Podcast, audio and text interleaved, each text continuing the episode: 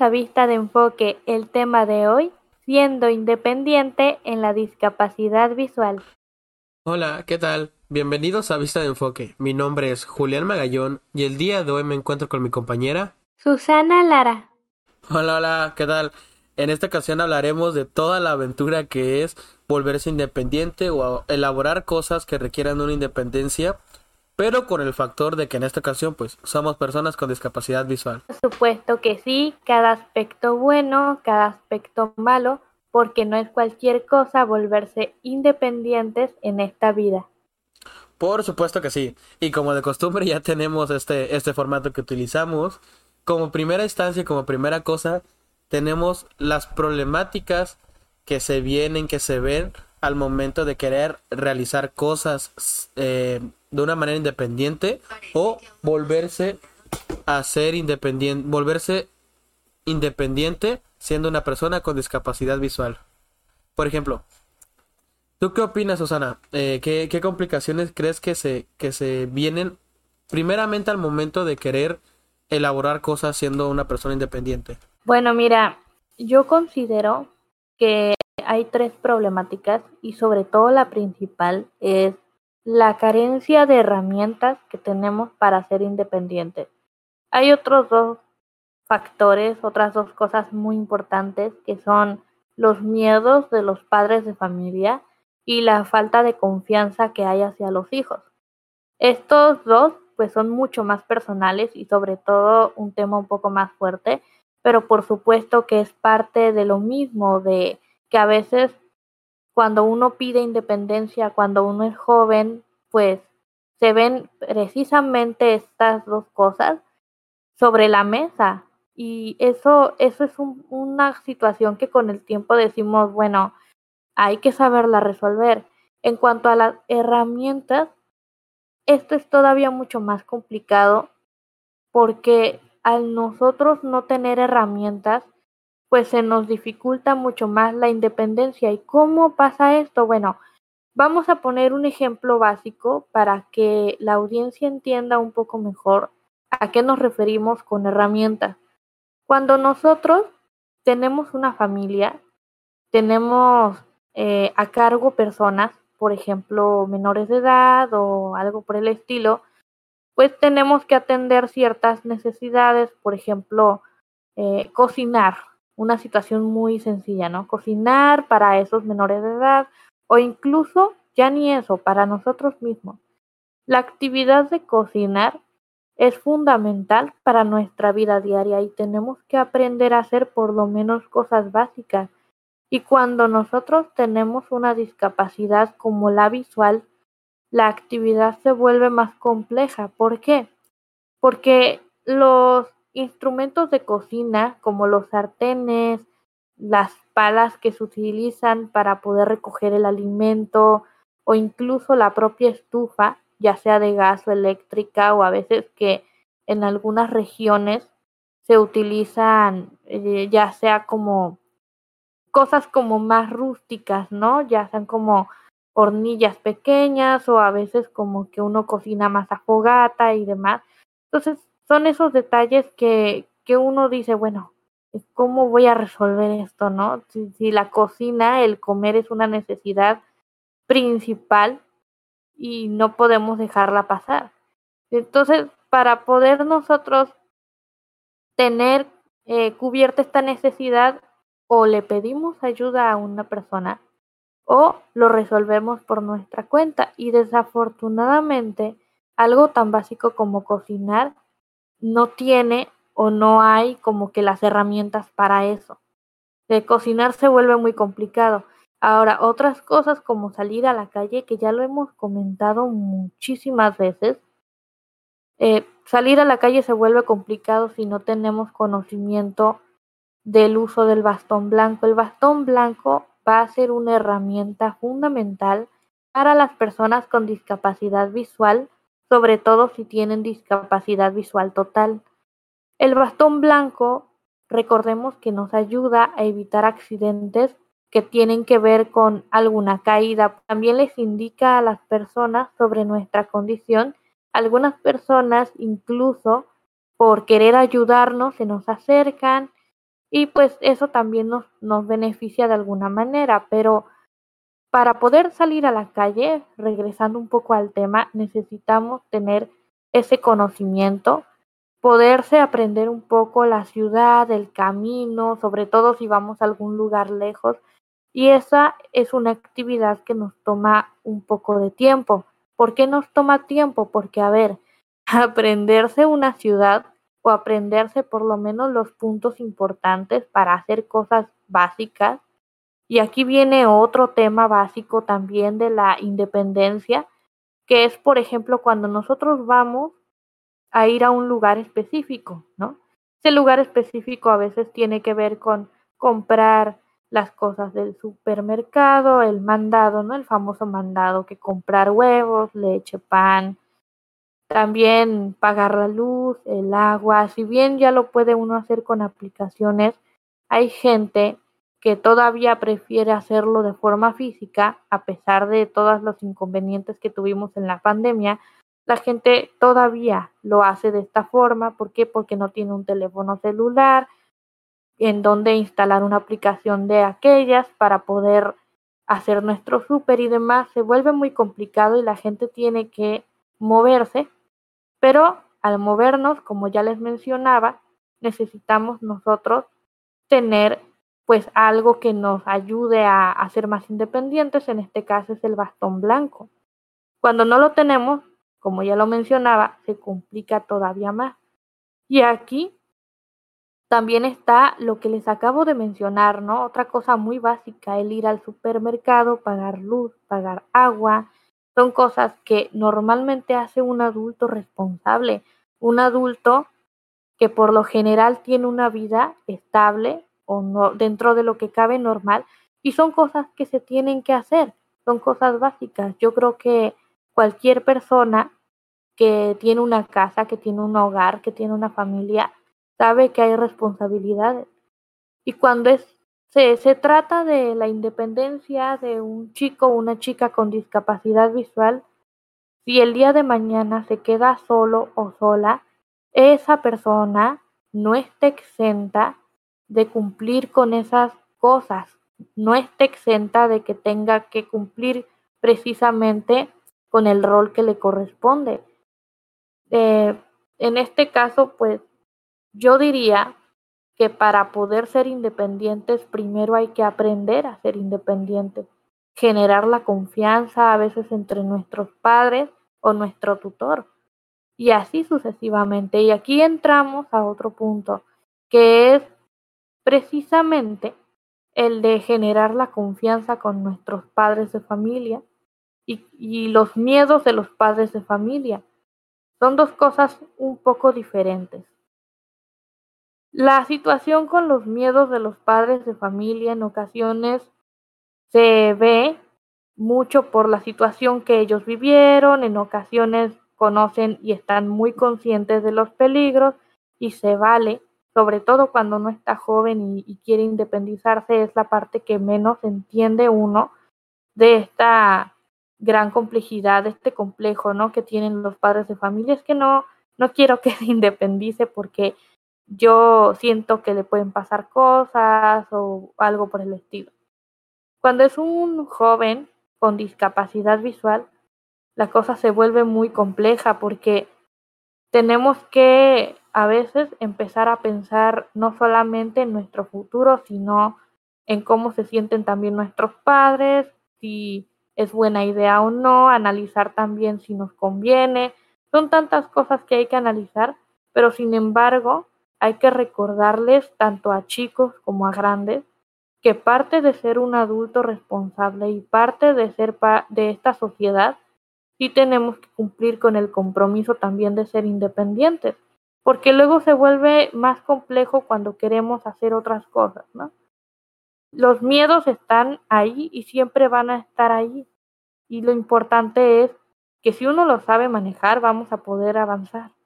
También la falta de confianza hacia los hijos. Bueno, a veces están padres de familia que dicen, es que yo siento que mi hijo no la va a hacer solo. O siento que se va a descontrolar por el exceso de libertad. Bueno, si tú le enseñaste valores a tu hijo o a tu hija no tiene por qué descontrolarse. Si tú le enseñaste qué cosas son buenas y qué cosas son malas, no importa lo que vea allá afuera, tiene que saber controlarse. Y lo vuelvo a repetir, parte de, de la independencia también es ser un adulto responsable y, la responsabilidad y la libertad también van de la mano.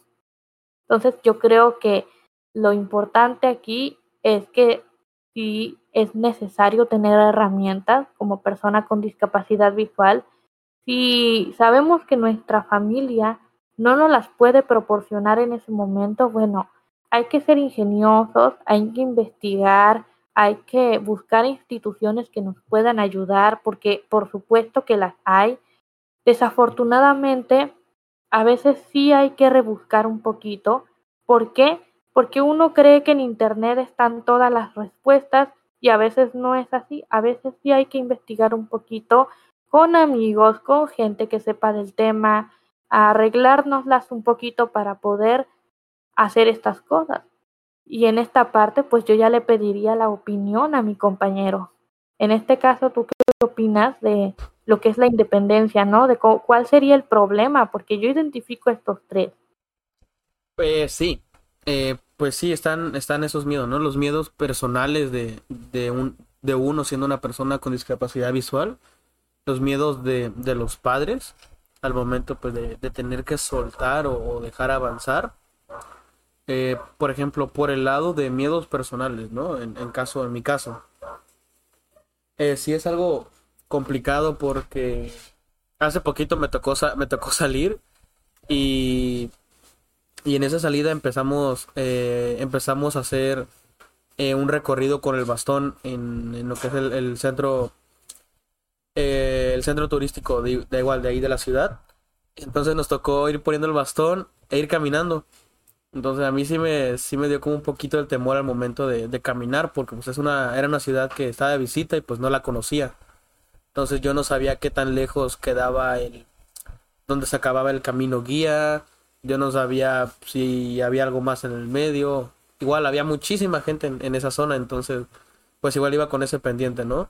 Pues igual los miedos, siendo uno con un, siendo una persona con discapacidad visual, pues están a la orden del día el miedo de qué me va a pasar, podré llegar, eh, qué se me va a cruzar por enfrente, se me va a hacer fácil, se me va a hacer difícil. Y más aparte de eso es, por ejemplo, tema movilidad que ya lo hemos hablado, pues sí es estar pendiente de todo tu alrededor, ir concentrado y pues si se te pone alguna dificultad, saber cómo resolverlo en el momento. Entonces ese miedo de, de tener que salir, ¿no? Vivir básicamente Ahora, al momento de, independizarse uno en casa propia, departamento, lo que sea, pues el, como primero, pues el hecho de tener lo básico que con lo que puedas pues empezar a vivir al momento de, de generar y ser independiente, ¿no? Eh, que lo que necesite estufa, eh, refrigerador, lo que se necesite, lo esencial. Ya después pues empezar a colocar que uno que otro mueble y así.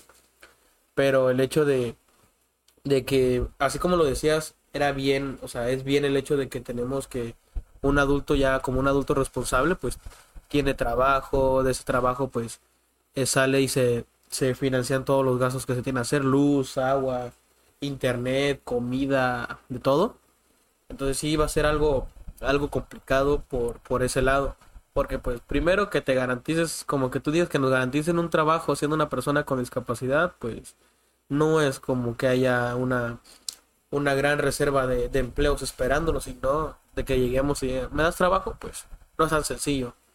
Y al momento de los miedos ya de, los padres como tal, pues mi mamá, por ejemplo, en este caso mi, mi madre, igual en ocasiones sí se pone muy nerviosa cuando eh, salgo a caminar con algunos de mis hermanos o mi papá que, que tengo que salir a caminar para hacer ciertas cosas es como, oye, ten cuidado por aquí, ten cuidado por allá, oye, no la vais a, no vais a chocar con alguien porque no sabemos cómo va a responder.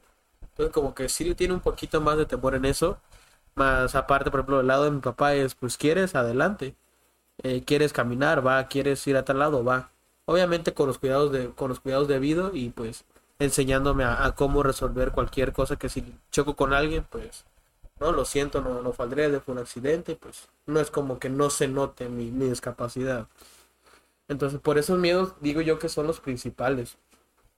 Se, se basan mucho en el, el, el padre, pues si está como, primero, si, de por sí siendo una persona sana, es como que los padres dicen, no, pues los hijos crecen y se van del nido y, y salen, ¿no? A, a, tener su experiencia.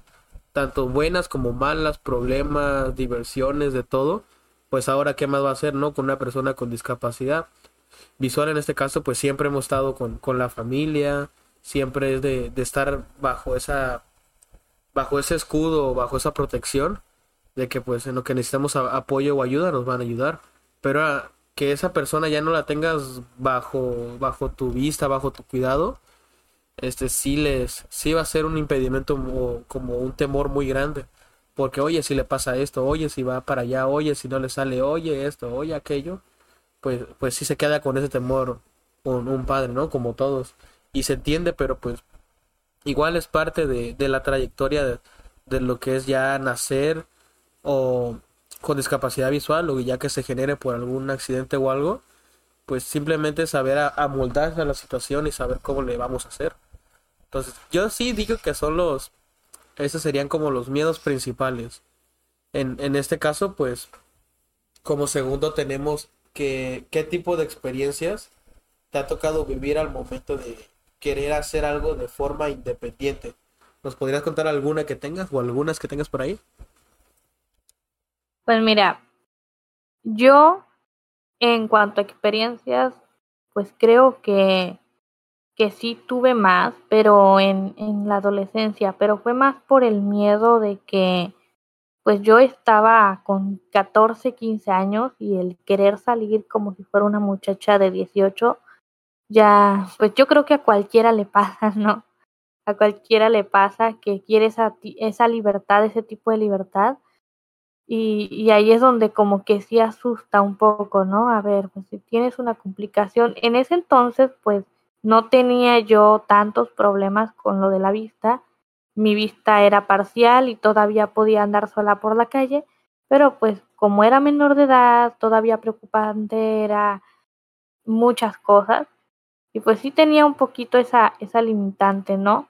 Pero ya cuando en conforme fui creciendo, pues fui tomando mis decisiones y creo que eso me ayudó mucho también.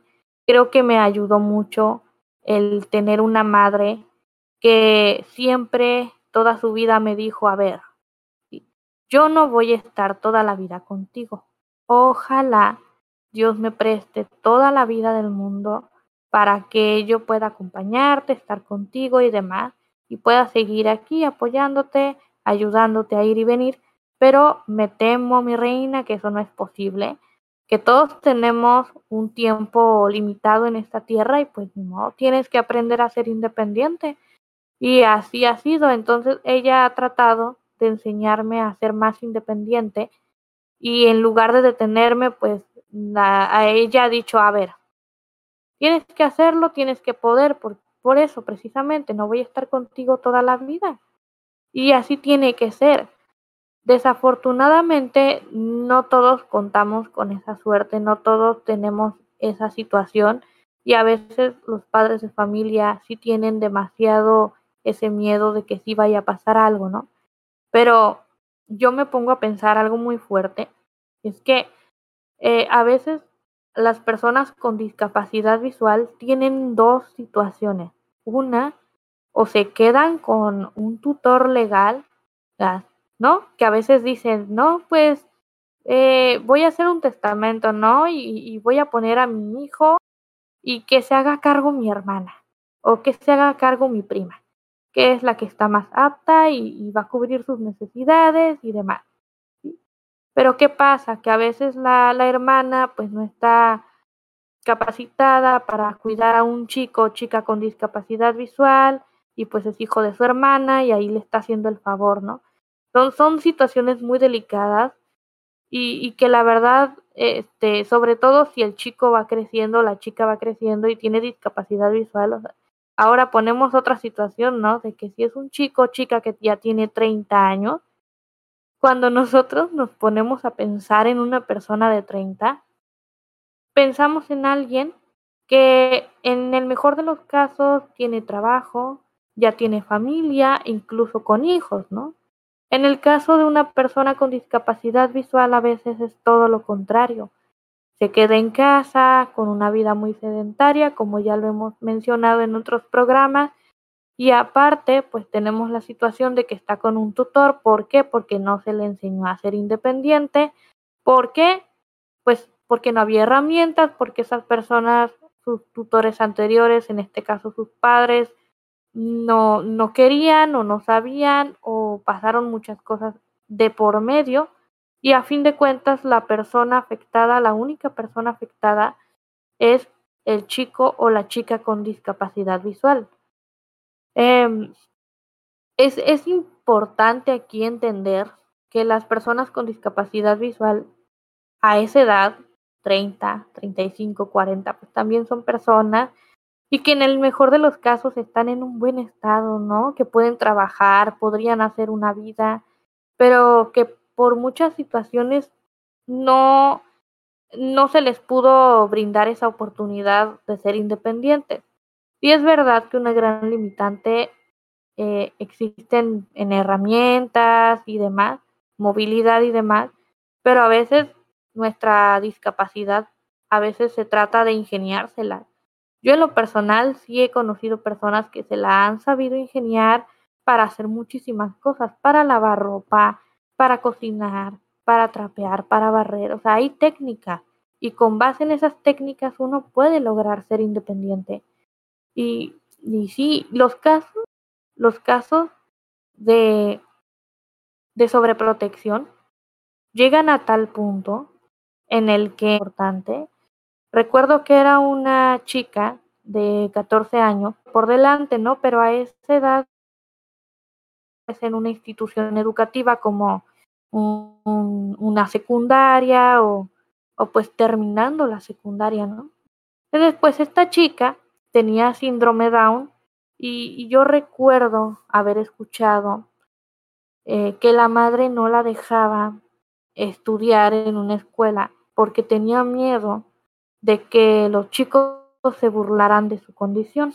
Entonces la chica se quedaba en casa, jugaba con juguetes, ordenaba sus cosas y la persona que me contó el caso se dio cuenta de que podía hacer actividades más complejas, ordenaba sus cosas y demás y pues dijo, bueno, si, si puede hacer cosas, cosas, hacer algo más complicado, pues también puede estudiar, también puede ser independiente. Pero el problema no era la chica con síndrome de Down, sino la madre, que en, en, el mejor de los casos, pues sí, a, a, lo mejor estaba dispuesta, pero con el miedo y, y por supuesto que lo que le estaba impidiendo avanzar, tanto a ella como a su hija, era el miedo y es una situación muy adversa, muy complicada cuando tenemos este tipo de cosas. Entonces, es muy importante cuando tenemos un caso así, es aprender primero que nada que tenemos un problema y si queremos ayuda la vamos a conseguir, ¿no?